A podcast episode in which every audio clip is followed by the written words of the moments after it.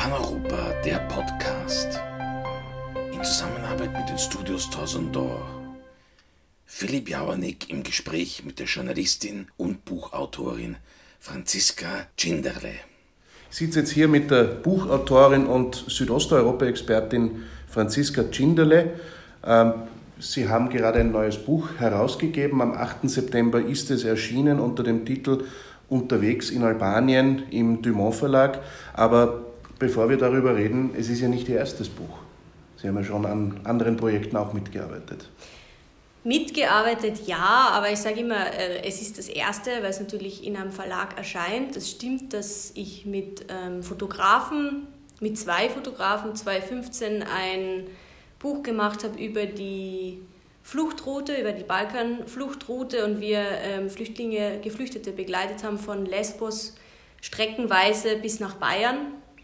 Das war aber sozusagen auf Eigeninitiative und es wurde vor allem auch gemacht, um die Bilder, die da entstanden sind, zu zeigen in verschiedenen Ausstellungen. Und wir haben auch den gesamten Erlös von diesem Buch 2015 gespendet. Das heißt, das war eine eher aktivistische Sache, wo wir auch keine Kosten hatten, weil uns ganz viele Buchhändler, Papierhersteller und Verleger unentgeltlich unterstützt haben. Also ja, es ist eigentlich mein erstes Buch jetzt. Wie ist, also was ist jetzt da der Unterschied sozusagen, jetzt abseits dessen, dass das erste ein Bildband mehr war und das jetzt mehr textlastig ist? Ähm, wie kam es jeweils dazu? Ja, der Unterschied zum zweiten ist natürlich, dass es ähm, nur ich hinter dem Buch stehe, wobei man sagen muss, man schreibt ein Buch natürlich auch nie alleine. In dem Fall wo ich ganz, wurde ich ganz stark unterstützt von äh, einer guten Freundin und auch langjährigen Bekannten, Übersetzerin, die mir äh, ja, wirklich über 100 Interviews in, äh, aus dem Albanischen übersetzt hat, mit der ich gemeinsam eigentlich gereist bin und gemeinsam diese ganzen Reportagen recherchiert habe.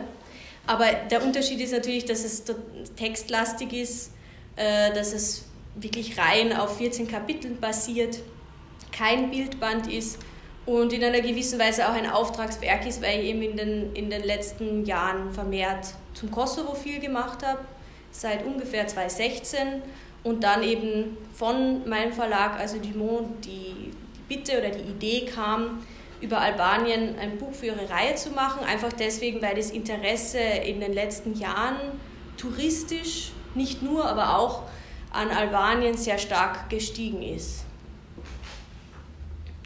Ähm, wenn man das Buch aufschlägt, beginnt es mit dem Vorwort und dann kommt gleich das erste große Kapitel. Was diese beiden gemeinsam haben, das Vorwort und das erste Kapitel, ist, beide drehen sich ganz, ganz stark um Enver Hoxha, den langjährigen Diktator Albaniens. Ähm, ist es so, dass man nach wie vor nicht um ihn herumkommt?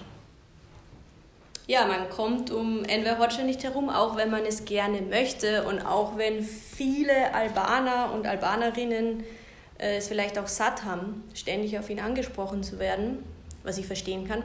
Man kommt rein äh, aufgrund der Bauwerke nicht um ihn herum. Also Albanien ist ja äh, bekannt auch dafür, dass es eine gewaltige Bunkerdichte hat und jeden oder jeder, der das Land bereist hat, wird es aufgefallen sein, dass vor allem an der Küste noch immer diese Betonpilze verteilt sind. Man kommt auch in der Hauptstadt nicht um ihn herum, wo mitten im Zentrum eine Pyramide steht, die man entweder faszinierend finden kann oder relativ hässlich.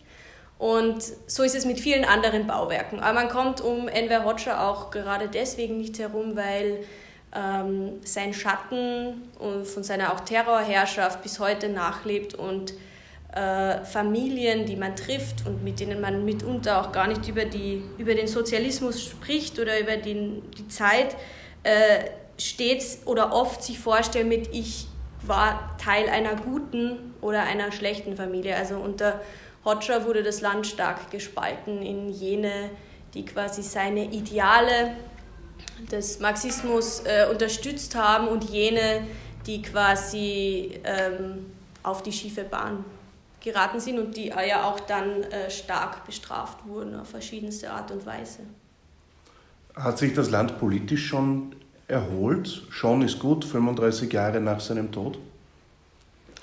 Erholt natürlich, also erholt. Man muss einmal dazu sagen, dass äh, es die, das Wichtigste ist, glaube ich, dass es eine richtige Aufarbeitung der Zeit ähm, des Sozialismus, Kommunismus nie wirklich gegeben hat. Das heißt, äh, sowohl im Geschichtsunterricht als auch ähm, jetzt in der öffentlichen Bildung, was mit den gesamten, mit den ehemaligen Lagern passiert, was mit den ehemaligen Bauwerken passiert. Also äh, zum Beispiel die zwei größten oder zwei berüchtigsten und sicher auch brutalsten Lager, die zu der Zeit von Hoxha existiert haben, verfallen. Eins in äh, eher gebirgigeren Norden Albaniens, Spac, und eins im Süden, Tepelena, wo mit unter anderem auch viele Kinder umgekommen sind, verhungert sind.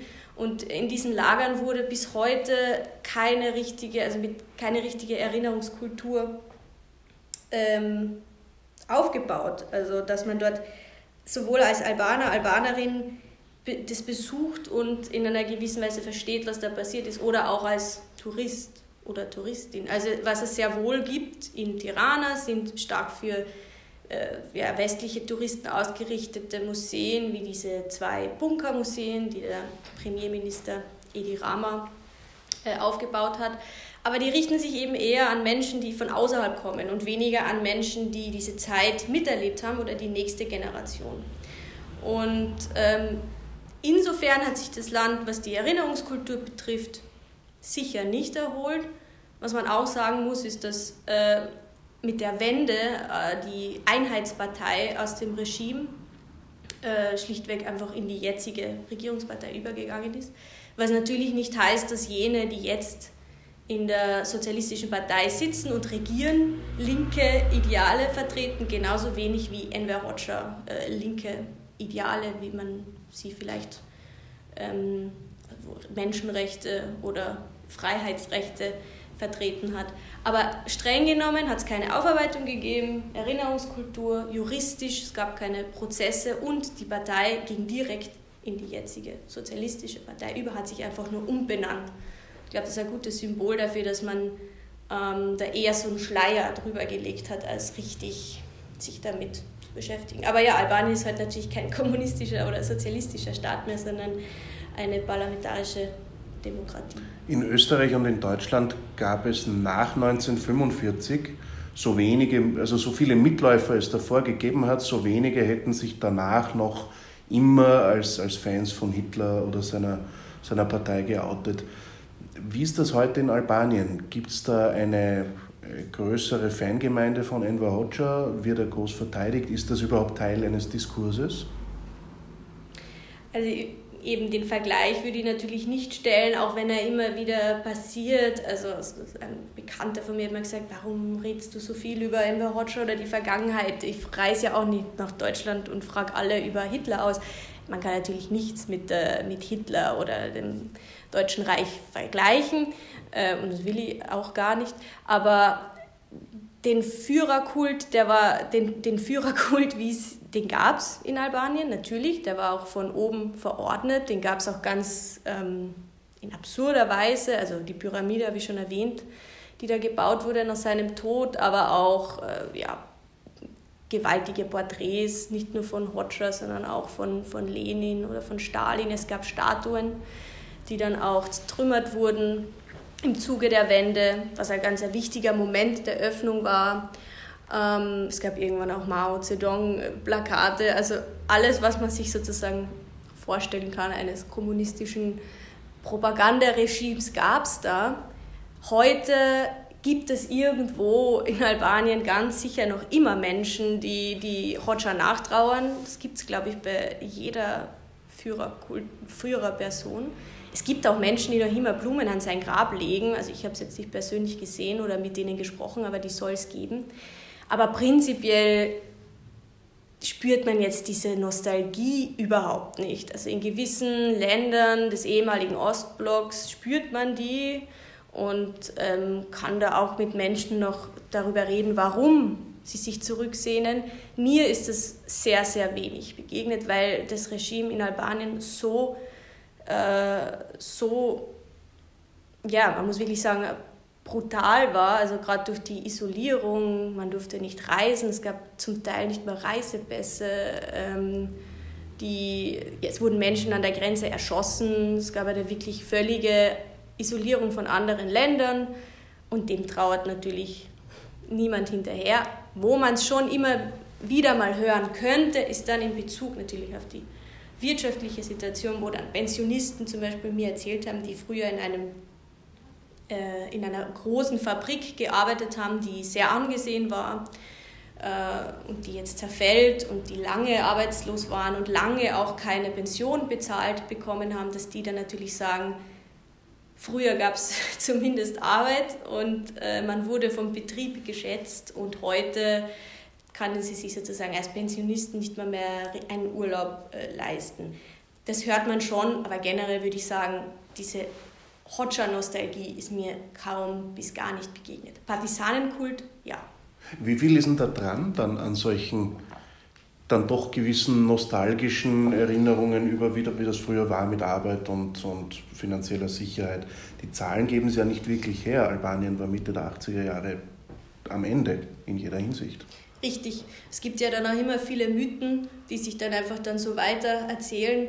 Was sicher stimmt, ist, dass die Kommunisten äh, nach dem Zweiten Weltkrieg die Analphabetenrate drastisch sinken haben lassen, dass äh, die erste Universität entstanden ist. Und dann gibt es immer die Debatte, dass Frauen, so wie in jeder Debatte des sozialistischen Regimes, gleichberechtigter waren. Und auch das ist eine Diskussion, die man sicher neu führen muss, weil jeder kennt die These der Doppelbelastung, also dass Frauen dann im Betrieb schuften mussten, und zwar wirklich schuften oder in der Landwirtschaft schuften mussten und zusätzlich dann auch zu Hause, wo es diese Emanzipation einfach in einer, in, in, in, zum Beispiel in den 50er Jahren nicht gegeben hat, die gibt es ja auch bis heute nicht, weder in Österreich und in Albanien leider auch noch weniger. Das heißt, es stimmt, Albanien war das ärmste Land unter Hoxha, sehr rückständig, ähm, unglaublich arm und viele, viele Narrative erzählen sich dann über die Zeit so weiter. Also natürlich wurde Industrie aufgebaut, aber ähm, die wurde zum Teil auch nicht in Stand gehalten und auf dem neuesten technologischen Stand gehalten. Und im Zuge der Wende und auch dann den 90er Jahren ist das sind viele Fabriken natürlich geschlossen worden, zerfallen und schlichtweg einfach auch nicht mehr genutzt worden. Und nur zum Vergleich, das BIP hat sich jetzt natürlich seit der Wende verzehnfacht in Albanien, was aber nicht heißen muss, dass jetzt natürlich alles super ist. Das ähm, von niedrigem Niveau aus. Von einem sehr niedrigen, von einem sehr niedrigen Niveau. Also man muss sich einfach vorstellen, dass es in, in, in der Zeit von Hoxha nicht kein Privateigentum gab, keine privaten Autos gab ähm, man auch einfach so mit den Umgang mit Geld als Gesellschaft überhaupt nicht erprobt hat, weil es de facto kaum existiert hat, mit Fantasielöhnen zum Teil. Und da lässt sich dann irgendwie 30 Jahre später leichter sagen, im Betrieb gab es keine Korruption. Also das, das ist auch so etwas, das immer wieder gesagt wird. Wenn niemand Geld hatte, um den Chef zu bestechen, oder, oder das Regime oder irgendwie auch der Geheimdienst so, so rigide war, dass das auch so stark überwacht wurde und man da auch sehr stark bestraft wurde, äh, traut sich das auch kaum jemand. Stichwort Geheimdienst. Über den russischen Präsidenten Putin sagt man immer wieder, die Methoden, mit denen er heute das Land lenkt, hat er seinerzeit im KGB gelernt. Ähm, und die Netzwerke, mit denen er es lenkt, äh, hat er aus dieser Zeit. Wie ist das in Albanien? Wie stark sind diese alten Netzwerke aus der Zeit der Diktatur, aus den Geheimdiensten, aus der Partei, die Netzwerke der Kommunisten? Wie stark prägen die heute noch das öffentliche oder politische Leben, auch wenn sie sich vielleicht gar nicht mehr ideologisch ähm, oder namentlich dazu bekennen? Was man sicher sagen kann und was auch viele kritisieren, äh, es gibt zum Beispiel in Tirana ein Institut für die Aufarbeitung der kommunistischen Verbrechen und dessen Vorsitzender oder Präsident, die genaue Bezeichnung weiß ich jetzt nicht, ist vor einem halben Jahr aufgrund von immer wieder verbaler Attacken und auch Drohungen äh, in die Schweiz geflüchtet. Mit denen habe ich ebenfalls gesprochen. Ähm, was der zum Beispiel Agron Tuffa, was der zum Beispiel äh, kritisiert, ist, dass es eben nie und ich glaube, das hat mich auch sehr schockiert, dass es eben in den Strukturen des Regimes, und das ist ja eben nicht nur äh, Enver Hoxha gewesen, sondern auch, wie, wie Sie bereits erwähnt haben, der Geheimdienst, die Gerichte, die zum Teil ähm, Exekutionen vollstreckt haben oder wo zum Teil noch kurz vor der Wende äh, ein bekannter Schriftsteller gehängt wurde. Äh, diese Gerichte und dieses Personal natürlich nie zur Verantwortung gezogen wurde. Also wir haben ja bereits erwähnt, es gab keine Prozesse nach der Wende. Und auch nur langsam die Akten aus dieser Zeit äh, öffentlich gemacht wurden, st stückchenweise. Und dann natürlich äh, Geheimagenten, Spione des Regimes geschwärzt sind. Und jetzt gibt es zum Beispiel Familien bis heute, ich habe einen Fall im Buch, das ist das letzte Kapitel Nummer 14, über eine Schriftstellerin, die erste weibliche albanische Schriftstellerin, äh, Musine Kokalari, die im Zweiten Weltkrieg eine sozialdemokratische Partei gegründet hat, den Kommunisten dann bei der Machtergreifung ein Stolperstein oder Dorn im Auge war und dann eigentlich bis an ihr Lebensende ähm, nicht verfolgt wurde, sondern zuerst im Gefängnis war und dann in ein sehr abgeschiedenes, ja damals kleine Stadt deportiert wurde. Und deren Akt wurde erst vor kurzem geöffnet zu ihrem, ich hoffe, ich sage es jetzt richtig, 100-jährigen Geburtstag, der natürlich, also ihr Geburtstag hätte sich zum 100. Mal gejährt. Und äh, in diesem Akt wurden auch sehr lange natürlich die gesamten Namen jener Menschen, die sie bis an ihr Lebensende äh, ausspioniert, ausgefragt haben, äh, geschwärzt. Und zwar mit ähm, Codenamen, so wie man das auch aus, aus Büchern kennt. Und es sind dann so Namen wie der Funke oder das fällt mir jetzt konkret ein. Und auf sie wurden mehrere Agenten, Spione abgesetzt. Und so geht es natürlich nicht nur den bekannten Persönlichkeiten wie Musine Kokalari, die heute in Albanien fast jeder kennt, sondern so ging es auch ganz einfachen Menschen. Und das wird natürlich stark kritisiert, dass diese Menschen nie zur Verantwortung gezogen wurden. Und das gleiche mit Richter und Staatsanwälte. Und es besteht, es besteht bis heute ähm, die Kritik, die eben nur sehr, sehr schwer nachzuprüfen ist, dass es diese Generation bis heute in einer gewissen Weise mitbestimmt und es einfach noch Jahre vergehen wird, bis diese Generation abgetreten ist. Aber das genau zu beweisen, wie da die Netzwerke bestehen, ist sehr, sehr schwer. Aber die Kritik besteht und wird sehr kontrovers diskutiert in Albanien. Die Vermutung liegt zumindest nahe, wenn es immer noch eben Schwärzungen von Akten gibt und Namen nicht herausgegeben wurden. Richtig. Schwärzungen nicht, aber eben auch diese Codewörter und Schwärzungen. Ja. Mhm. Codenamen. Das Land hat sich aber trotzdem weiterentwickelt. Wir haben schon gesagt, ungefähr die Verzehnfachung des, des BIPs, auch wenn, wie gesagt, von niedrigem Niveau ausgehend. Ähm, würden Sie generell jetzt sagen, das Land ist auf einem guten Weg? Ja, es ist eine schwierige Frage. Wie, wie sieht man das? Sieht man das äh, wirtschaftlich? Sieht man das politisch? Sieht man das als Gesellschaft? Sieht man das, ähm, wie, äh, wie das Land sich auch gegenübersteht, ob in zwei Blöcken oder sehr geeint? Also es gibt sicher da viele Antworten darauf.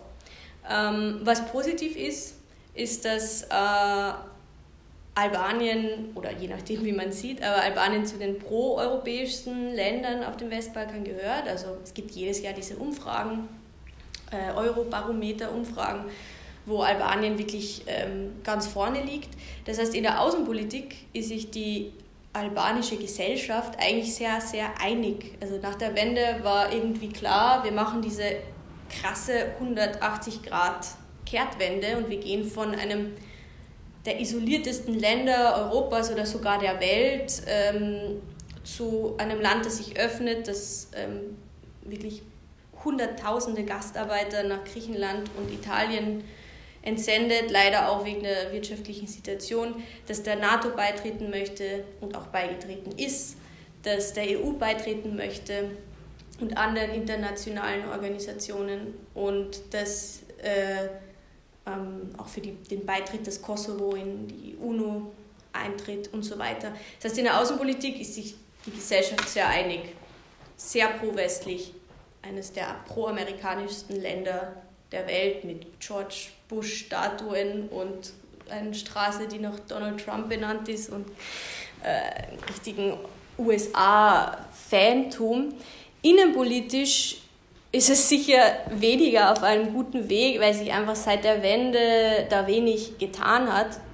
Im Gegensatz zum Kosovo übrigens, weil sich einfach seit der Wende zwei wirklich verfeindete, muss man sagen, Blöcke gegenüberstehen, eben die Sozialistische Partei und die Demokraten, weil es kaum Alternative zu diesen zwei Großparteien gibt und sich um diese Großparteien auch Klientelnetze aufgebaut haben, die es zu bedienen gibt und die äh, zum Teil zu Protesten gegeneinander aufrufen, wie es jüngstens passiert ist, ähm, das Parlament boykottieren und sich eigentlich gegenseitig blockieren und boykottieren, obwohl man sich einig ist, dass man der EU beitreten möchte. Das heißt, innenpolitisch führt das zu einem totalen Frust, vor allem bei jungen Menschen, äh, eben viel Zeit auch mit Studenten verbracht, die ähm, einfach eine Alternative und eine neue politische Partei vermissen.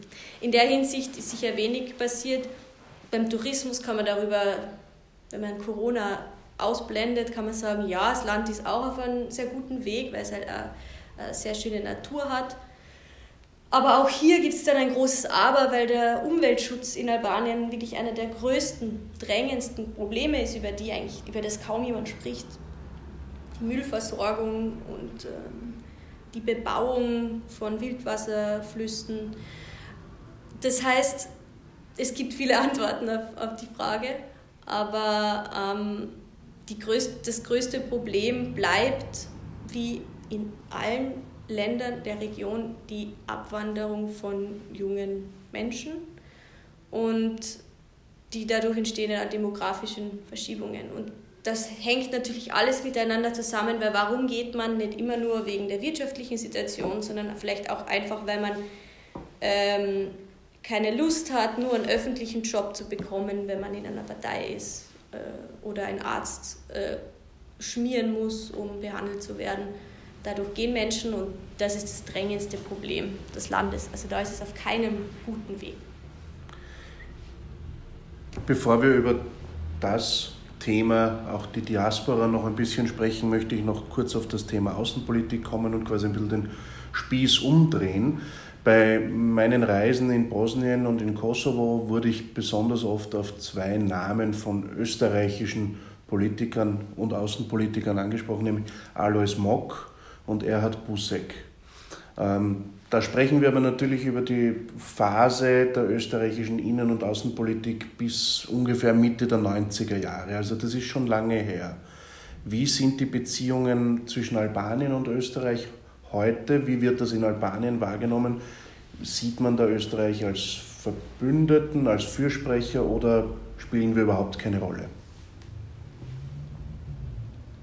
Ja, also Österreich wird in Albanien sehr, sehr positiv wahrgenommen. Jetzt weniger wegen, so wie im Fall Kosovo, durch die, äh, auch durch die Fluchtbewegung in den 90er Jahren, äh, weniger wegen der jüngsten Vergangenheit, sondern eigentlich wegen der längeren auch Vergangenheit. Man verbindet gerade mit Österreich-Ungarn äh, eine sehr positive Erinnerung, weil, aber das würde jetzt zu tief gehen, Österreich-Ungarn als Monarchie in der Unabhängigkeit Albaniens vor über 100 Jahren, 1912, eine sehr wichtige Rolle gespielt hat, auch mit Italien und maßgeblich dazu beigetragen hat, dass es überhaupt einen unabhängigen Staat Albanien gibt. Es gibt diesen Satz auch von Historikern, die sagen, ohne äh, Wien sozusagen und den Ballhausplatz hätte es ähm, oder ohne Wien hätte es eben kein unabhängiges Albanien gegeben. Also man verbindet eigentlich eher mit dieser älteren, also mit dieser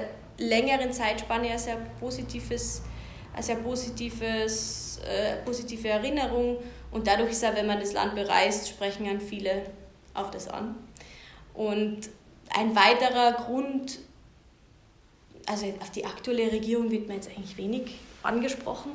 Äh, das, das nächste Thema, das dann eigentlich immer kommt, ist, dass man viele Familien oder Mitglieder oder auch Freunde in, in Österreich hat, zum Beispiel in Linz oder eben auch in Wien. Also man verbindet eben dann gerade auch so mit so Städten, glaube ich, sehr positive Erinnerungen. Durch die Visafreiheit konnten ja viele dann auch das äh, Länder bereisen und auch nach Wien kommen. Das sind eigentlich so die zwei Themen, die mir da am ehesten begegnet sind. So aktuelle Regierungs, also Regierungspolitik Österreichs, dass man jetzt darauf angesprochen wird, ah, die Grünen äh, sind ja jetzt in der Regierung oder so. Wenig. Das bedeutet aber, dass wir über die letzten Jahre hinweg, da reden wir gar nicht von der aktuellen Koalition, sondern schon viel, viel früher, wahrscheinlich bis zu äh, einer Koalition unter Bundeskanzler Klima noch zurück, ja, dass, dass wir dort nicht mehr wirklich eine Rolle spielen. Ähm, oder von, also vernachlässigt Österreich da seine Pflichten oder spielen wir die Rolle, die wir halt spielen, auch mit der Größe, die wir haben? Ich glaube, dass wir spielen die Rolle, die wir spielen mit der Größe, die wir haben. Prinzipiell hat sich Österreich, spielt ja Österreich gerade in der EU-Erweiterung aller Länder recht progressive Rolle. Das hat man ja auch im letzten Herbst gemerkt, wo eben das Veto vor allem aus den Niederlanden und aus Frankreich gekommen ist. Äh, und eben als Brückenbauer Wien heißt ja immer, da fängt ja irgendwie der, der Balkan an, nicht nur, weil wir sehr viele Menschen aus den ex-jugoslawischen Ländern hier haben und auch Albaner, aber mehr natürlich Serben zum Beispiel, ähm, sondern auch, weil eben sehr viele wichtige Gespräche, auch Verhandlungen im EU-Rahmen hier stattfinden. Also, dass man jetzt Österreich ex explizit rausnimmt und sagt, die investieren jetzt besonders viel oder die tun besonders viel, ist glaube ich eher weniger. Finde ich auch nicht sehr zielführend. Ich glaube, die EU hat als Ganzes, als Union generell ein Problem zu kommunizieren, dass sie der wichtigste Handelspartner, Investor und ähm, auch Geldgeber in der Region ist, somit auch in, in Albanien ist. Und das kommt eigentlich nicht nur in Albanien kaum an, sondern auch in den anderen Ländern. Also da müsste man eigentlich eher als Gesamtes kommunizieren, welche Rolle man eigentlich in, diesen, in dieser Region hat.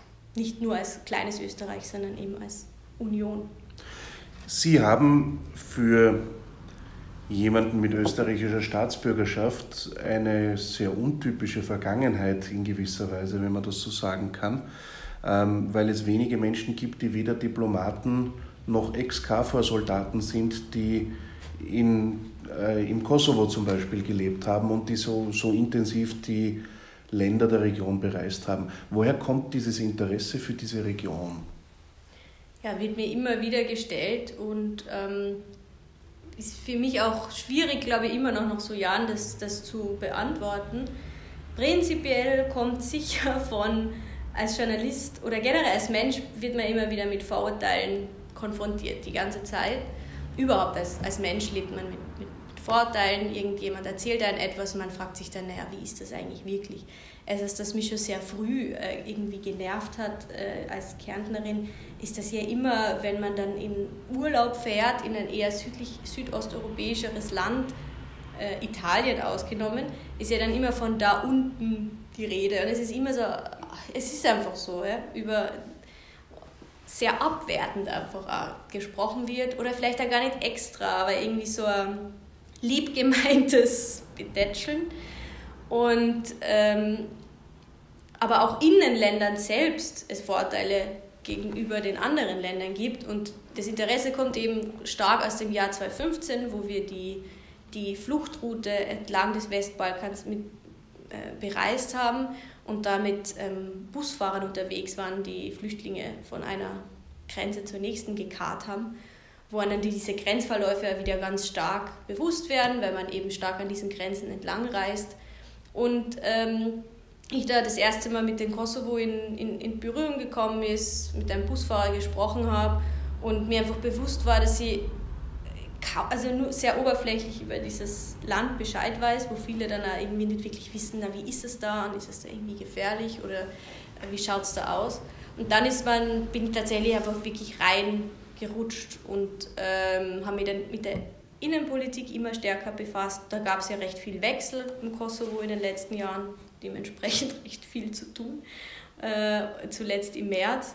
Und mit dem Buch eben war es jetzt die erste, das erste Mal die Möglichkeit, länger wo zu sein, sich wirklich ein Jahr nur mit einem Land zu beschäftigen, mit der Geschichte stärker zu beschäftigen. Und davon träumt ja so jeder Journalist und jede Journalistin ein bisschen, dass man ein bisschen mehr Zeit hat, weil das immer das Schwierigste an unserem Beruf ist, glaube ich. Ein bisschen mehr Zeit. Sie sind vier Monate mit der Übersetzerin äh, Aida durch das Land gereist, über 10.000 Kilometer gefahren und haben über 100 Interviews für das Buch geführt.